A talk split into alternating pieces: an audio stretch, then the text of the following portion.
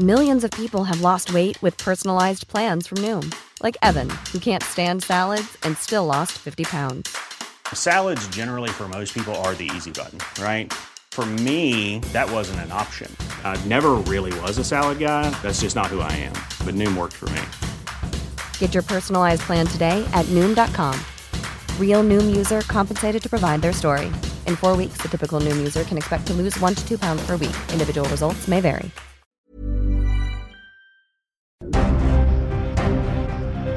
El Heraldo Media Group presenta Periodismo de Emergencia con Arturo Rodríguez, Hiroshi Takahashi e Ignacio Rodríguez Reina, con las reglas del oficio. Comenzamos.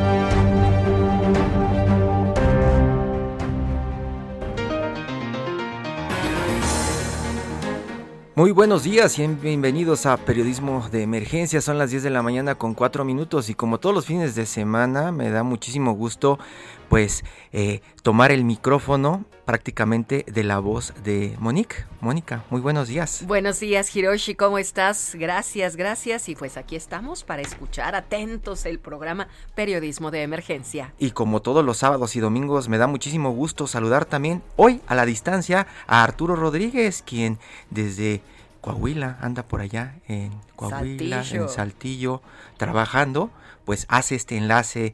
Arturo, buenos días. Muy buenos días, Hiroshi, muy buenos días, Mónica. Como siempre, un privilegio poder coincidir con, contigo, con ustedes en este, en este espacio. ¿Cuál es tu reporte desde el norte del país, Arturo? Cuéntanos. pues hay, eh, creo que hay varios temas eh, delicados, pero uno de ellos eh, que ya empieza a generalizarse estaba solo en Nuevo León, ese es el, el de la sequía, ¿no? La sequía, un tema que ha estado eh, de pronto en boca de todos y, de pronto en las noticias, en las redacciones, platicamos de que en Monterrey, en el norte, en Tijuana, hay muchísimos problemas por el abasto de agua potable. Dicen que de pronto hay que comprar pipas o que ni siquiera hay pipas para surtir a varias de las colonias que tienen esos, esos estados. Eh, y también es un problema que se vive acá en, la Ciudad de México. Es un problema frecuente, Monique. No sé cómo eh, te ha afectado a ti por ejemplo, en lo particular en tu, en tu, en tu, en tu vida diaria? Fíjate que vivo en la alcaldía Benito Juárez y todavía no se siente tanto esta restricción del agua, esta sequía, pero tenemos reportes de, la alcaldía Álvaro Obregón, Iztapalapa, que obviamente ya hay recortes como en Monterrey, ¿no? De las 5 de, las 4 de la mañana a las 10 de la mañana, etcétera, los van espaciando un poco. También en Cuernavaca, en la zona de Xochitepec, también hay falta de agua y, y ahora sí que suministran las redes potables a partir de dos veces al día, de las nueve de la mañana, luego a las seis de la tarde, las restringen precisamente por la sequía. Sí, vinos. Ayer, ayer hubo reportes, sobre todo por la noche, de detenidos. Eh, estaban acusando un proceso represivo tras una manifestación en Querétaro, eh, precisamente en demanda de, de agua. Parece ser que el agua va a ser un tema complicado este, este verano, no solo por pues el, el, problema que significa en sí mismo para las ciudades de, de este país, sino también por las implicaciones políticas y sociales que pueden derivar. Esos son los problemas sociales a los que se refieren algunos de los estudiosos desde hace algunos años. Hablan de que pues la falta de agua va a generar conflictos sociales en pues varias varias comunidades del mundo. En este caso en México pues ya los está generando. Dicen que solamente es Monterrey y ahí ven las quejas y las respuestas del gobernador, pero acá en la Ciudad de México pasa. Tú dices, por ejemplo, Mónica, ahí en la Benito Juárez, la Benito Juárez eh, también tiene problemas de agua, pero lo que se ha solucionado mucho es el tema de la administración de muchos condominios y de muchas casas, ¿no? Que de pronto si vives en casa en la Benito Juárez, por ejemplo, pues tienes una cisterna grande que por lo general eh, no te deja sin agua. Te suministra. Sí, sí, y, y los que viven en condominio, por ejemplo, los del mantenimiento, pues están muy atentos a tener una pipa todo el tiempo, pero pues eso ya se convierte para algunos en problema porque muchos en los edificios no están dispuestos a pagar la cuota por las pipas que cada vez son más costosas. Y también en el Estado de México a mí me llama mucho la atención como en zonas como Lomas Verdes, allá en, en, la, en la zona Esmeralda, en Satélite, de pronto tienen esta, esta eh, pues eh, presa, la presa Madrid muy cerca, que es de donde dice que van a surtir agua eh, Claudia Sheinbaum acá a la Ciudad de México. Y allá, además de que es más costosa el agua, pues falta más. Es una de las incógnitas que se da, ¿no? Este, porque si tienen ahí la presa que supuestamente va a surtir a la Ciudad de México, allá no hay agua. Y también se dan estos problemas de las pipas, costosas pipas que de pronto pues no llegan y los vecinos peleando y los vecinos quejándose y los vecinos sin agua. Y es, eh, eh, pues eh, está, está de más decirlo, es una zona con uno de los mayores poderes adquisitivos de este país, ¿no? Que supuestamente no tendría que tener algún problema por pagar el agua y ya se están generando conflictos porque es frecuente esto. Arturo, allá en el norte, ¿cómo, cómo pasa este, este pleito por el agua? Pues mira, eh, particularmente la complicación eh, más grave social me parece que ha estado en, en Nuevo León, pero eh, los reportes ya indican algunos problemas en otras zonas. Por ejemplo, Ciudad Acuña, Coahuila, que tiene la presa de la amistad, una presa fronteriza, pues está al 8% de su capacidad. y esto seguramente se, se, estará planteando en otras regiones. La comarca lagunera tiene eh, una buena reserva de empresas y hasta este momento no ha presentado mayor complicación.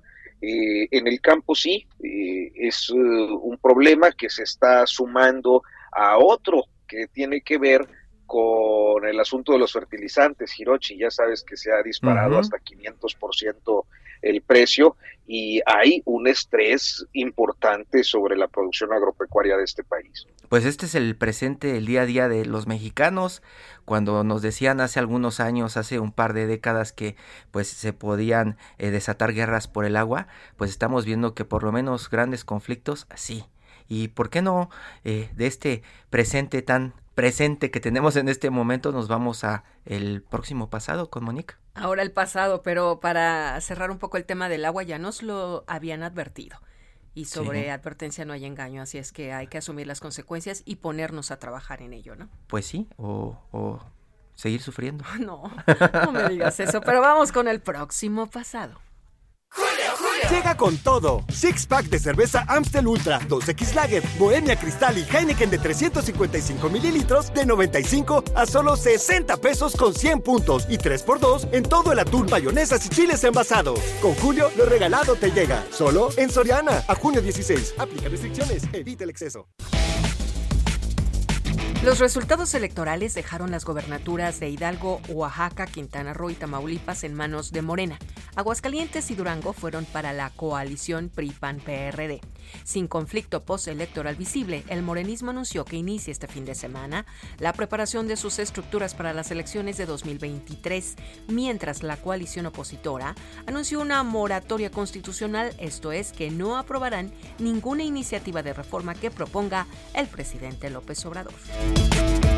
En tanto, el escándalo persiguió por quinta semana consecutiva a Alejandro Moreno Cárdenas, el líder nacional del PRI, ahora con un reportaje que revela una red de familiares poseedores de bienes raíces inexplicables. La Suprema Corte postergó una vez más la votación sobre el desafuero y orden de aprehensión que pesa sobre el gobernador de Tamaulipas, Francisco Javier García Cabeza de Vaca. El asunto al parecer será votado en el Pleno y no por la primera sala. El presidente López Obrador decidió no participar en la Cumbre de las Américas realizada en Los Ángeles, como había anunciado, debido a que no se convocó a países como Cuba, Nicaragua y Venezuela. Y finalmente, gran revuelo ha causado la sentencia de 16 años de prisión sobre Nazón Joaquín, el pastor de la Iglesia la Luz del Mundo, acusado de abuso sexual y pornografía infantil al declararse culpable de tres de los cargos de los 19 que se le imputaban. La sentencia reducida indignó a sus víctimas.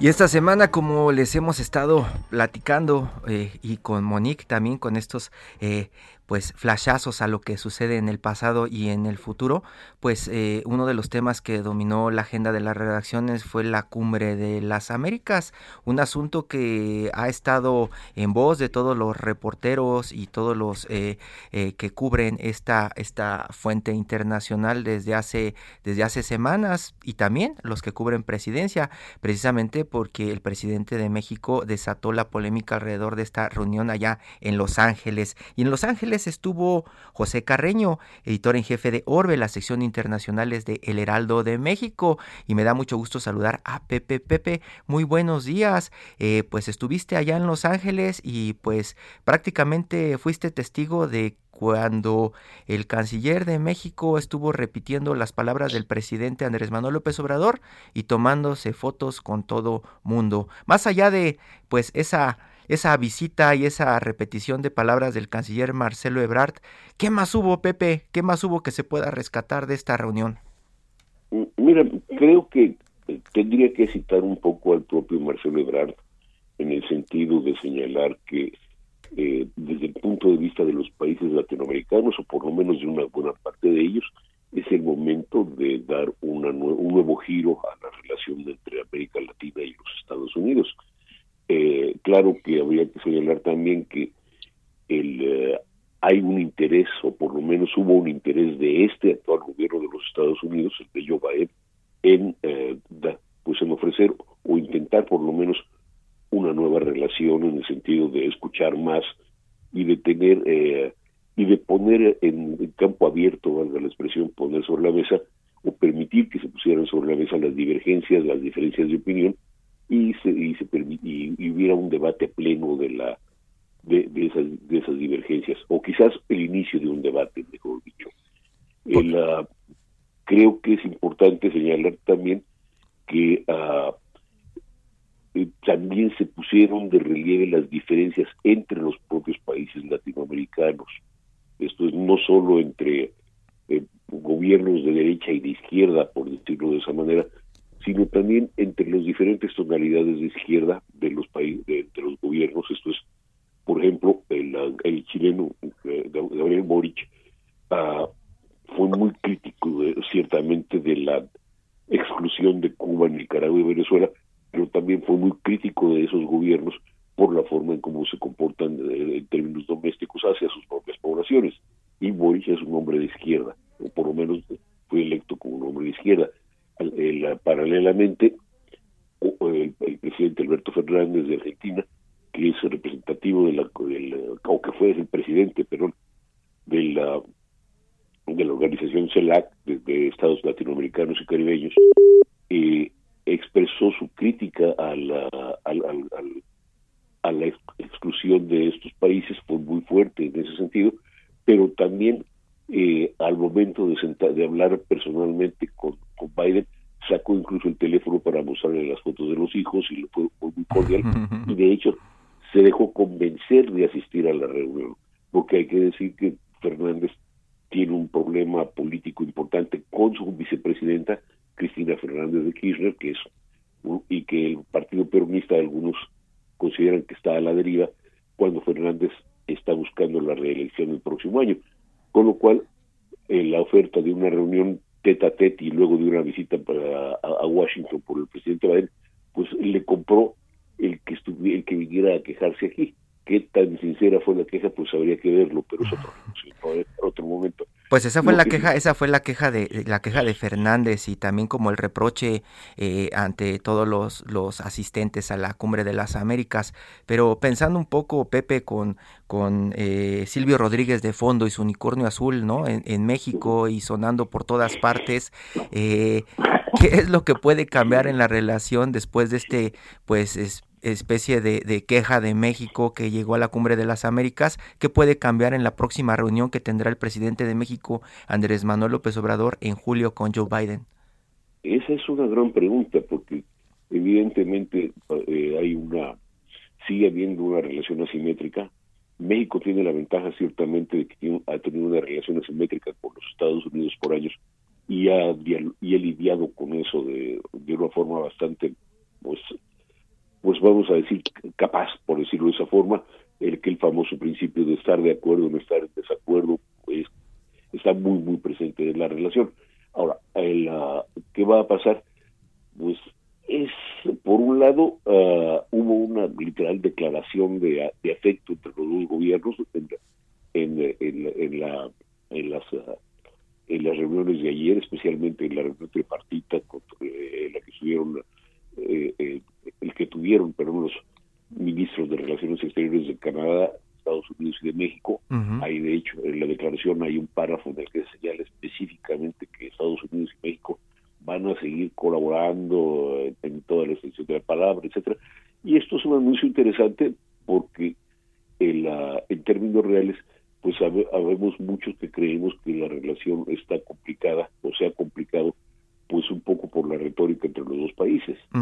eh, y, uh, y, y, y, la, y, un poco también por las polémicas que se desataron alrededor de la ausencia del presidente López Obrador, que se reflejaron en las críticas de en los señalamientos de Robert Benítez, el senador de, cubano estadounidense de, demócrata, y del y del, del, también senador cubano estadounidense que republicano Marco Rubio y la diputada estadounidense cubano estadounidense María Salazar que fueron muy fuertes en ese sentido.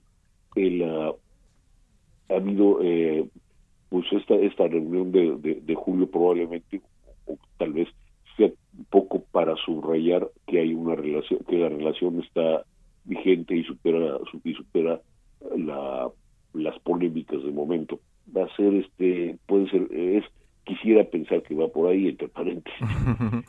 Pero la, pero la, realidad también es que uh, pues sí se nota una tensión una, una cierta uh, irritación en la relación entre uh, a, esos niveles. La, la, la, la, la, salida, la salida, la salida que se esperaría entonces es tener como una foto del presidente de México con Joe Biden en la Casa Blanca platicando tranquilos y diciendo que la relación se fortalece, pero pues no podemos saber en realidad qué es lo que puede pasar en esta reunión con este contexto, ¿no?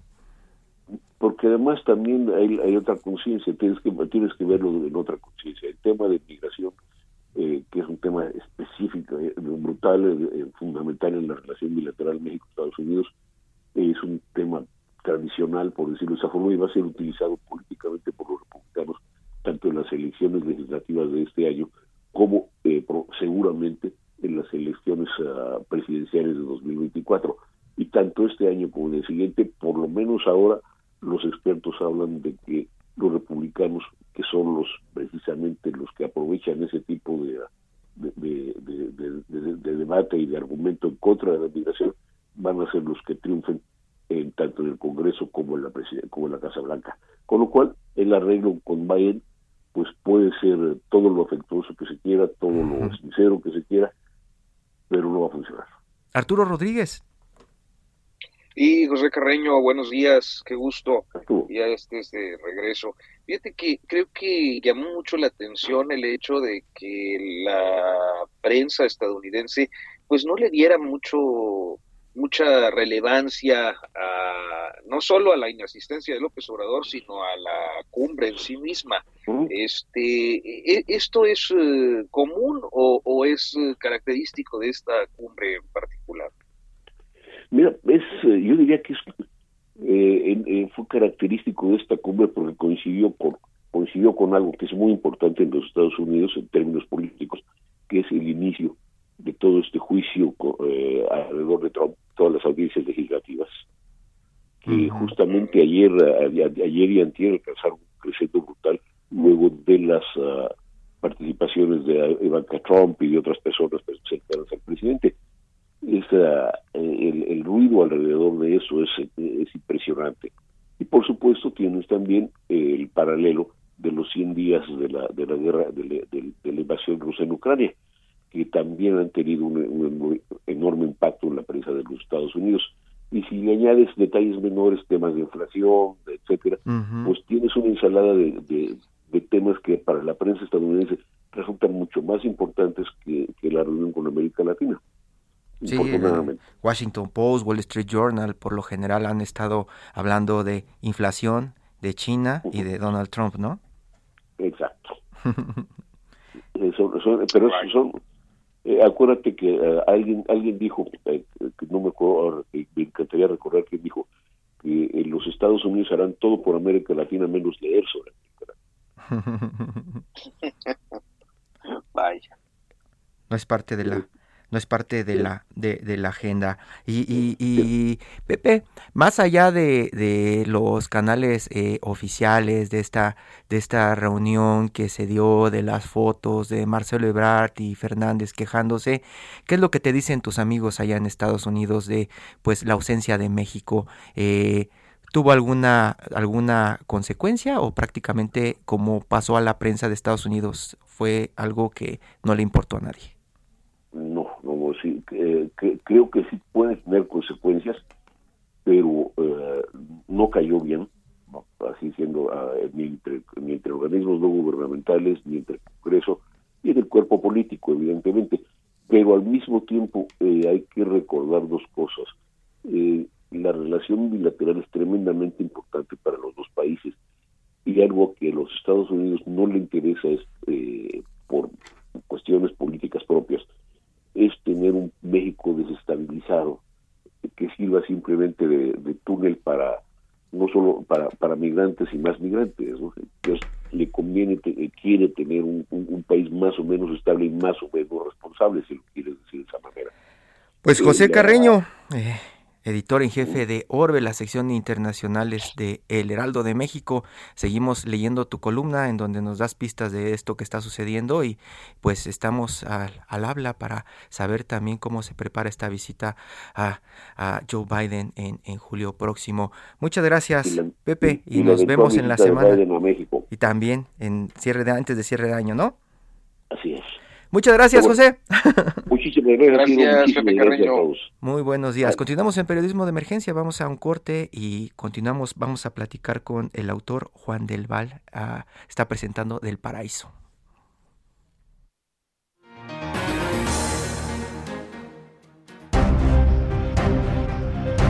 En un momento continuamos en Periodismo de Emergencia por el Heraldo Radio.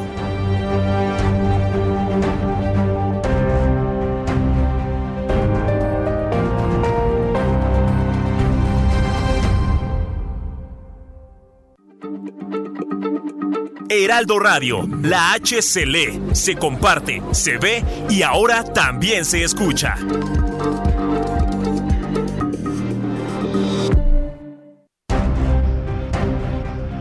Regresamos a Periodismo de Emergencia con las reglas del oficio.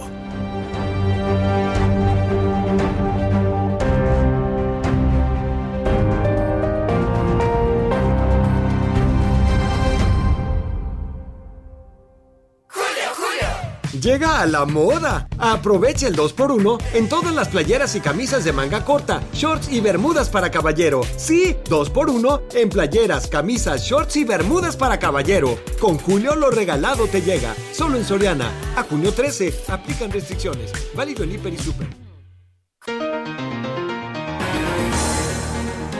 Muchas gracias por continuar en Periodismo de Emergencia. Son las 10 de la mañana con 31 minutos hora de eh, la Ciudad de México, tiempo del centro de este país. Y estamos muy contentos, Arturo, Arturo Rodríguez, de tener hoy en la cabina pues uno de los eh, escritores españoles y polemistas que llaman mucho la atención allá en España, en el, en el viejo continente, está ahora con nosotros en la cabina y también es un honor porque pues eh, Juan del Val, bienvenido, debes saber que eres nuestro primer invitado después de muchos meses de pandemia. Pues muchísimas gracias. ¿Qué tal? ¿Cómo estáis? Y, vosotros también sois para mí mi primera entrevista en México. O sea que estoy, estoy debutando con vosotros y estoy muy feliz. Muchísimas gracias. Vas a estar en México y vas a, a, a Colombia para hacer promoción de este libro que ya... Hiring for your small business? If you're not looking for professionals on LinkedIn, you're looking in the wrong place. That's like looking for your car keys in a fish tank.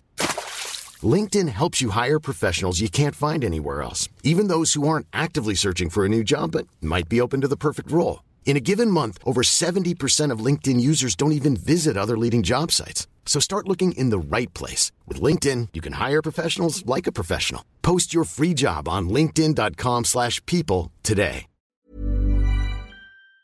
Publicaste eh, el año pasado, por ahí de enero, febrero en España y sale noviembre, diciembre eh, para América Latina, ¿no? Sí, en enero del año 21 eh, fue cuando salió en España y bueno, tiene un recorrido y sigue teniendo un recorrido fantástico y ahora pues esto que en España se dice hacer las Américas, ¿no? Hacer las Américas. Vengo, vengo a visitaros y además estoy, estoy feliz. Para mí es como un regalo, ¿no? Un premio después del éxito en España del Paraíso que exista la oportunidad de, de que la gente lo pueda leer aquí en México. Eh, eh, eso, eso te preguntaba antes de, entrar al aire, eh, si no te fastidiaba un poco estos viajes de promoción y estar haciendo, ¿cuántas entrevistas dices? ¿37 harás? Sí, creo que hay 37 previstas, o sea que, pero no, a mí la, promoción no me, me, encanta, ya no solamente porque es nuevo, yo no conozco, no conocía México, que me parece que es algo imperdonable, y ya lo, he podido solucionar a, partir de este viaje, pero tampoco en España, hago muchas entrevistas y, y claro, es, es una oportunidad fantástica el poder contar tu novela. A mí nunca me ha, nunca me ha molestado. Hay otros autores que les, les fastidia la promoción, les cansa, pero yo estoy encantado de, poderlo contar. Probablemente es por eso que, que, mencionaste en alguna entrevista, creo que con El País o con alguno de los diarios españoles, que decías que eh, parece que en literatura hay más pose que talento. Sí, eso sí, es que lo, lo creo, hombre, evidentemente con respeto a, muchos autores, pero yo creo sí, pero a muchos autores pose con mucho respeto. Sí, sí, sí, efectivamente, pero sí, sí, yo, yo creo que, que a mí me, me encanta eh, escribir para entretener, para hacer pensar, para divertirse, pero me parece que tampoco hay que ser mm, demasiado pretencioso. Yo creo que en la literatura, ya a estas alturas donde estamos, ya todo está escrito. Y por mucha importancia que se quiera dar un autor, todos los conceptos de pensamiento, de sentimientos, eso ya está hecho. Por lo tanto, lo que, la única cosa que te queda es intentar transmitir con honestidad lo que tú quieres contar. Pero, pero sí, yo creo que en general hay muchos autores que se dan demasiada importancia. E incluso tanta importancia que le dan le llegan a faltar el respeto al lector por eh, haciendo textos que solamente eh, no tienen la intención de entretener, no tienen la intención de contar nada, sino de mm, hacer una serie de, de, adornos permanentes que a mí me, acaban aburriendo. ¿Será, ¿Será acaso que rompes de pronto con algunas de estas narrativas que se tienen en el mundo de la cultura tradicional por tu formación? Eh, he leído que, que de pronto estabas trabajando en la construcción, y que de pronto te peleabas eh, ante la menor provocación y que de pronto hasta te arrestaron a bordo de una motocicleta robada. Y pasa ese pasado, te lo cuentan y luego te preguntas, ¿y qué hace él como autor y codeándose con el jet set de Europa? A ver, eh, digamos, por resumir un poco de toda esa información que tienes, veo que, te has documentado. Hay algún matiz ahí, pero da igual. Efectivamente, yo no fui, yo fui un adolescente, digamos, un poco complicado. Hardcore. Sí, no fui, no fui un adolescente fácil. Eh, también había un montón de circunstancias que ahora no vienen a eh, cuento. Eres un, eres un producto de la movida española.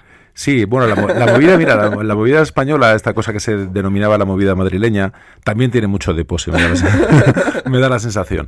Pero, pero tenía que ver un poco más con aspectos culturales, musicales, de pintura, de literatura, y yo en ese momento no estaba ni muchísimo menos ahí. A partir de ahí es verdad que, que bueno, hay procesos internos dentro de una persona que le hacen cambiar, eh, y si no cambiar, bueno, pues modificar un poco eh, ese comportamiento que no tenía mucho que ver conmigo. Y a partir de ahí, a lo mejor sí que puede tener algo que ver que yo no he sido un yo no soy un autor que, que, haya, que sea producto de las bibliotecas. He leído, desde luego, pero, pero he vivido más que, que he leído, sin ninguna duda. Eh, también me hace, me hace eso escribir de una forma eh, mucho más directa, es decir, con la, con la intención de contarlo. Yo creo que la literatura eh, solo es interesante cuando es necesaria, cuando tienes que contar algo y tienes la necesidad de contarlo y de que otra persona lo lea, sin darle demasiadas vueltas. De ahí yo creo que viene un estilo bastante directo, eh, que algunos confunden en el sentido de decir, bueno, es una lectura fácil, y dicen así fácil como diciendo algo que yo creo que, que yo escribo de una manera fácil, no creo que escriba de una manera simple. Eh, eh, eso eso es, es, parte de lo que tenemos algunos problemas en, en las redacciones. Tú has trabajado en redacción, has estado en la parte de guiones, ¿no? Eh, contar fácil es muy difícil. A mí me parece que es lo... Y eso también entronca con lo que decíamos antes, que tiene que ver con el respeto al lector. El lector, en general, tiene poco tiempo.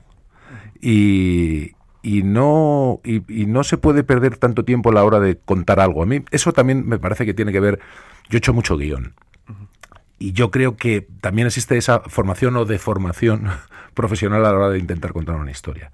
Yo, si alguien entra por una puerta y coge un vaso de agua, pues ya está, no tengo que contar nada más. este señor entra por una puerta y ha cogido un vaso de agua, ya está. Es, es, una necesidad para luego contar una historia. Y, es un poco la manera de, en la que yo tengo de, escribir. Eh, a mí me parece, me gusta una frase que es, se escribe como se es.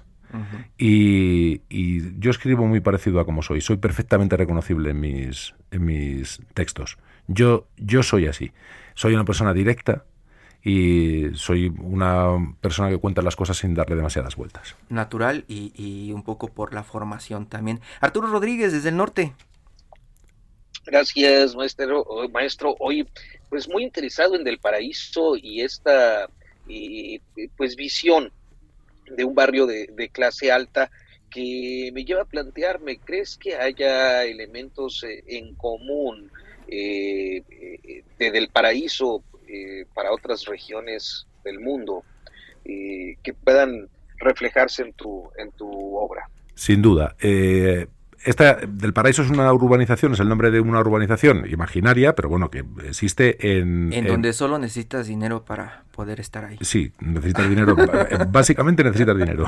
si no lo tienes, no puedes estar. Eso es una, eso es una evidencia. Pero sí, es, este tipo de urbanización, pero que, es, eh, eh, que se basa en torno a la seguridad, que es perfectamente reconocible en una ciudad como Madrid, como puede ser reconocible en una ciudad como México, como en París, como cualquier gran capital, pues este, esto, esta, estas especies de fortines que, tienen algunas personas a las que le va muy muy bien y, basan eh, su existencia casi en eso, ¿no? en, la, en la seguridad. este es el escenario en el que yo eh, propongo un montón de personajes, pero sí que es verdad que no es una novela de ricos, porque no solamente están los que viven ahí, sino también están eh, los obreros que hacen las reformas de las casas, está el personal de seguridad, que sería una clase media, o sea, están un poco la clase media, baja, alta y muy alta, eh, y eso se reconoce perfectamente en Madrid, se reconoce en México, se reconoce en Roma, se reconoce en cualquier sitio del mundo. ¿Cuáles, ¿Cuáles son los elementos eh, distintivos de, ese reconocimiento? Eh, es decir, cuando hablamos de una urbanización como el Paraíso, eh, uno siempre tiende a pensar en el clasismo, en el racismo eh, y en algunas eh, pues conductas ciertamente discriminatorias que son identificables en, el caso concreto de México, pero de buena parte yo creo que del mundo. E, esta, esta característica es abordable en, tu obra. Sí, pero a mí me pasa una cosa como autor que es lo mismo que me pasa como persona. Yo en general no, no juzgo. Yo no, no creo que se pueda establecer eh, una división muy clara entre los buenos y los malos, los ricos son los explotadores, los pobres son siempre las víctimas. Yo esto no lo creo, yo creo que es todo, esto es todo mucho más difuso que eso. Entonces, eh, evidentemente lo que sí que eh, hay gente en Del Paraíso que efectivamente tiene dinero y es, y es un sitio envidiable para la gente que está afuera, pues siempre piensa que, que entrar ahí, eh, ya una vez que estás ahí dentro, esa gente de ahí dentro no tiene problemas. Y esto no es así. También es cierto que yo huyo de los tópicos. A ver, a mí me parece que tener dinero, esto es una obviedad tremenda, tener dinero es mucho mejor que no tenerlo. Esto me parece que cualquiera lo puede coincidir. Pero, pero sí que es verdad que tenerlo no te evita eh, los verdaderos miedos. Mira, a mí me, yo siempre persigo una idea a la hora de lo que escribo, que, que todos nos parecemos mucho más de lo que nos creemos. Eh, los pobres, los, ricos, en esencia nos parecemos mucho, sobre todo en los miedos. Los miedos, las miserias, eh, las dudas, son casi siempre las mismas, independientemente de cómo, de cómo te vaya económicamente. Hirochi. Sí, y, yo, yo, te quería preguntar precisamente por esas diferencias, si esas eh, diferencias o eso lo entendiste a que eh, eh, es más complejo que decirlo pobres, ricos, blanco y negro, cuando comenzaste en tu carrera ascendente dentro del mundo de la comunicación. Claro, sí, yo he tenido la suerte o la... O, la no suerte de, de, haber estado en todos los sitios. Pues me he ido muy bien, y me ha ido muy mal. He estado como no sé si el término que se entendería, pero he estado completamente tieso, sin un duro, sin, sin nada de dinero y luego me ha ido bastante mejor. Y por eso sí que entiendo que, que la vida es mucho mejor cuando te va bien y económicamente, pero que casi nunca depende de eso. Y en esencia más o menos somos los mismos. Yo sí he, pasado por todos los, los lugares en los que aparece el paraíso y también eso es algo que creo que se nota. Yo escribo de lo que sé y de lo que he vivido casi siempre y ahí no hay o sea, se nota que cuando habla el obrero, el obrero sabe de lo que está hablando. Y cuando habla el que le va un poco mejor también lo sabe. Algunas de las reseñas de tu libro dicen, eh, este libro está construido por una persona que probablemente eh, pudo haber construido del paraíso, esa zona en donde se lleva a cabo la novela. Sí, yo podría haber hecho la reforma de alguna de esas casas y, podría haber estado con la carretilla de hormigón y luego también podría haber sido la persona que contrata a, ese obrero para que le arregle el baño. Entonces, bueno, sí, más o menos he estado, he estado en todos los lugares. Me quedo con el lugar en el que no te tienes que manchar de hormigón. Eso también lo digo honestamente. Honestamente. Y, y, y, una de las características de tu trabajo que se habla mucho en España es que generas mucha polémica. Eh, a mí me generó polémica, te lo cuento, que te dicen, ay, te vas eh, a hacer promoción a, México y a, Colombia, y te dice una señora, y tuviste que hacer eh, traducción de tu libro, casi, casi, mm, y yo dije, que no sabremos leer o no, ¿qué, diferencia habrá eso, eso, es una cosa por ejemplo yo creo que hace tres novelas o por ahí leía a Vargas Llosa y estaba escrito en eh, no, había ningún cambio, como claro, como, como, como, tiene que ser, faltaría más. Entonces, hombre, yo creo que hablamos una lengua maravillosa, cada uno con sus giros, con su pronunciación, con su acento y con, sus, y con su manera de, expresar. Hay algunos verbos que significan cosas distintas, todos lo asumimos, incluso pueden generar eh, confusión.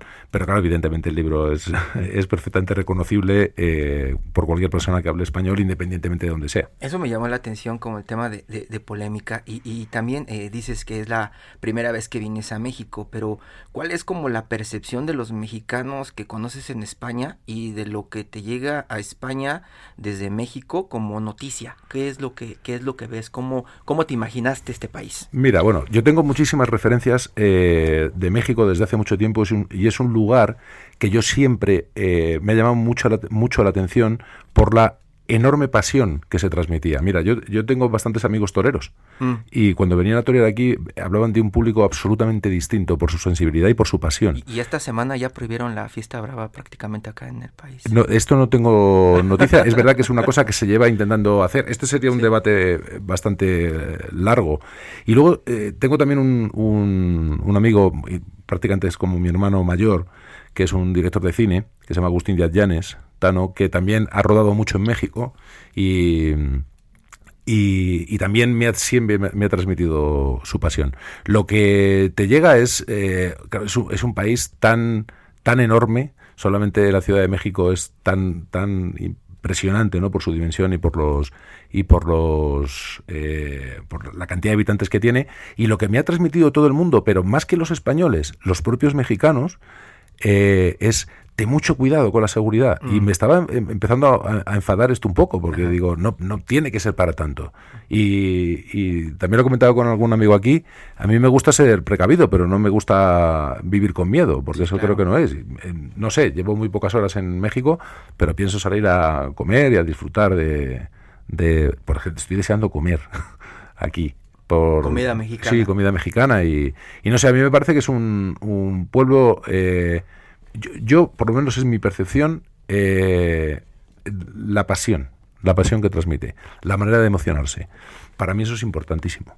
Y, y, yo te preguntaría, eh, ya más o menos le contestaste, le contestaste Arturo de el tema de la crítica o hacia quién va dirigida la crítica. Dices que no eres tan crítico, pero en, en, el libro de pronto tienes algunos como personajes que son como prototípicos de ciertas clases, ¿no? Y que cometen errores de ciertas clases o que son los que pensamos que cometen ciertas clases. Eh, ¿A quién iría dirigido el libro? ¿A quién se lo recomiendas acá en México? ¿Quién debe abrevar de este texto?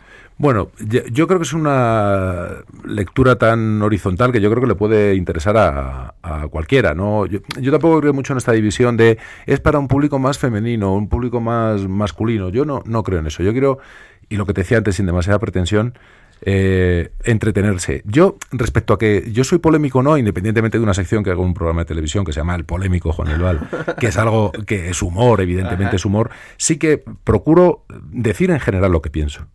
Eso mm, lo que genera es, pues mucha gente está contigo, mucha gente no le gustas nada y, y la mayoría de gente te respeta, que me parece que es importante. A mí cuando yo no estoy de acuerdo con alguien, si él es capaz de decir lo que piensa, yo ya le respeto inmediatamente.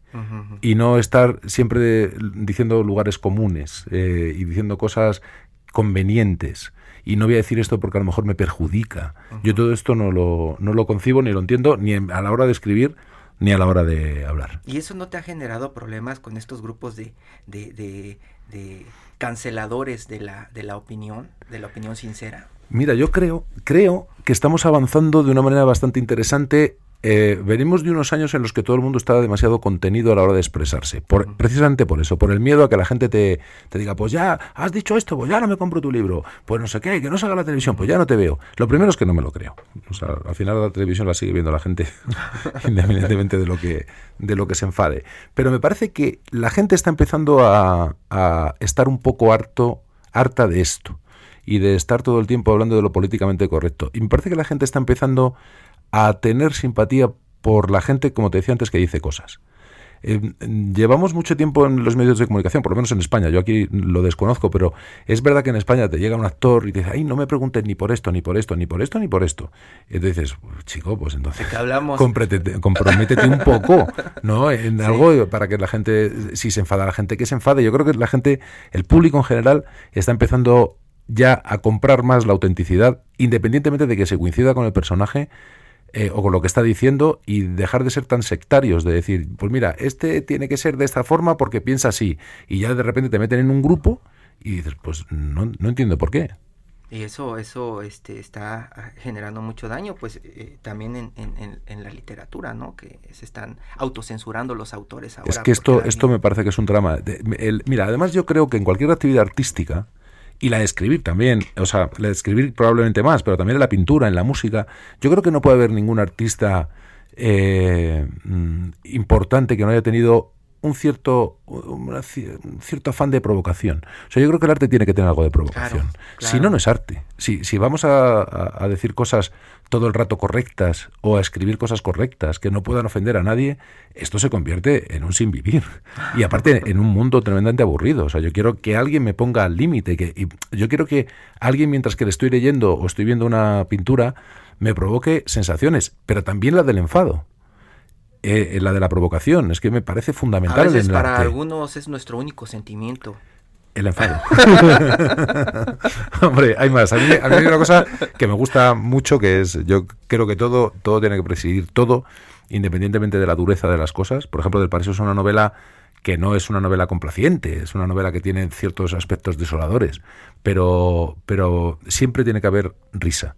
A mí la risa me gusta mucho más que el enfado, independientemente de, de, cuando finjo en cierto modo en, en ese polémico finjo, aunque digo las cosas que, que, realmente me pasan, pero que todo el mundo sabe que es un, en un contexto de humor y yo creo que la risa es algo...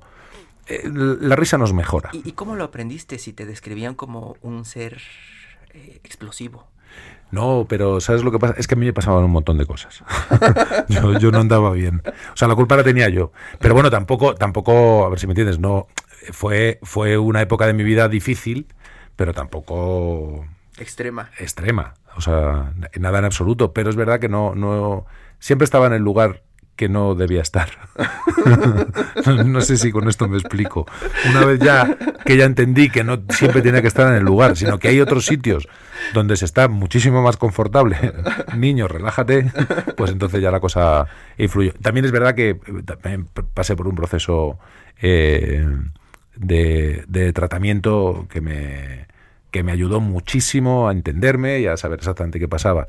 Y como casi siempre como casi siempre eh, descubres, cuando verdaderamente sabes lo que te pasa, no es para tanto, nunca es para tanto. Arturo Rodríguez. pues yo de mi parte agradecerte mucho que nos hayas acompañado por primera vez un invitado presencial en este en este espacio. En muchos meses. en muchos meses, ciertamente. Eh, desde, bueno, y el caso es que yo te agradezco muchísimo que hayas estado por acá eh, y nada más me quedaría preguntarte, ¿cuál es el tema más sensible en este eh, esquema de corrección política en el que nos encontramos por todas partes, que con el que te has topado, que te ha tenido más, te ha provocado más reacciones, maestro? Pues hombre, quizá que esto es una cosa que no, por ejemplo, yo, a mí me gustan, me han gustado los toros siempre. Esto es un tema tremendamente controvertido porque bueno, tiene muchos aspectos que, y también lo entiendo, que mucha gente no los entiende, eh, pero culturalmente me, siempre me ha interesado mucho y esto me ha acarreado bastantes problemas. Luego, yo soy ateo, tengo esa cosa, entendí el mundo y una vez que ya entendí que, que la, la muerte es el final, y por lo menos para mí, y que esta vida hay que vivirla de una manera intensa porque se acaba, que para mí eso lo que genera es felicidad, todo más que, lo contrario. También eso me ha generado algún, algún problema. Pero igual que yo respeto profundamente a un creyente y respeto, y respeto profundamente a un taurino, a un antitaurino, pues, eh, o a uno de izquierdas, o uno de derechas, o a mí esto me da igual, me interesa más la persona, pues hay otra gente que se toma todo esto muchísimo más en serio. Pero sí, yo creo que quizá me han... Eh, lo que más polémica me ha generado es ser ateo y el haberlo reconocido así. Ser ateo, pues Juan del Val, eh, muchísimas gracias. Eh, esperamos que pronto podamos volver a platicar. Fue un gran, gran honor platicar contigo y conocerte y espero que hayan conocido, aunque sea un poquito de este autor, busquen sus libros y también, pues, sus, sus polémicas que arma allá en España. Os agradezco muchísimo este rato. No sabía que era el primer invitado presencial que tenéis después de la pandemia. Mira, la pandemia nos ha igualado a todos en, en, una cosa tan terrible, todos lo hemos vivido de una manera parecida. Así que muchísimas gracias y hablamos cuando queráis. Y ojalá pronto pueda volver aquí con siguientes novelas. Arturo Rodríguez, muchísimas gracias. Gracias, Juan de Loal, y gracias a usted. Gracias. Hasta pronto. ¡Ay, lo amo! Me llegó con flores. ¡Qué dulce! Lo que siempre llega dulce es el 3x2 en pastelitos y galletas marinela y en todas las bebidas isotónicas y energizantes. Además, 3x2 en todas las medias cremas. Con Julio lo regalado te llega. Solo en Soriana. A junio 16. Aplican restricciones. Muchísimas gracias por acompañarnos en Periodismo de Emergencia. Son las 10 de la mañana, casi con 55 minutos. Nos escuchamos mañana. Gracias por su compañía. Esto fue Periodismo de Emergencia, con las reglas del oficio, en el Heraldo Media Group.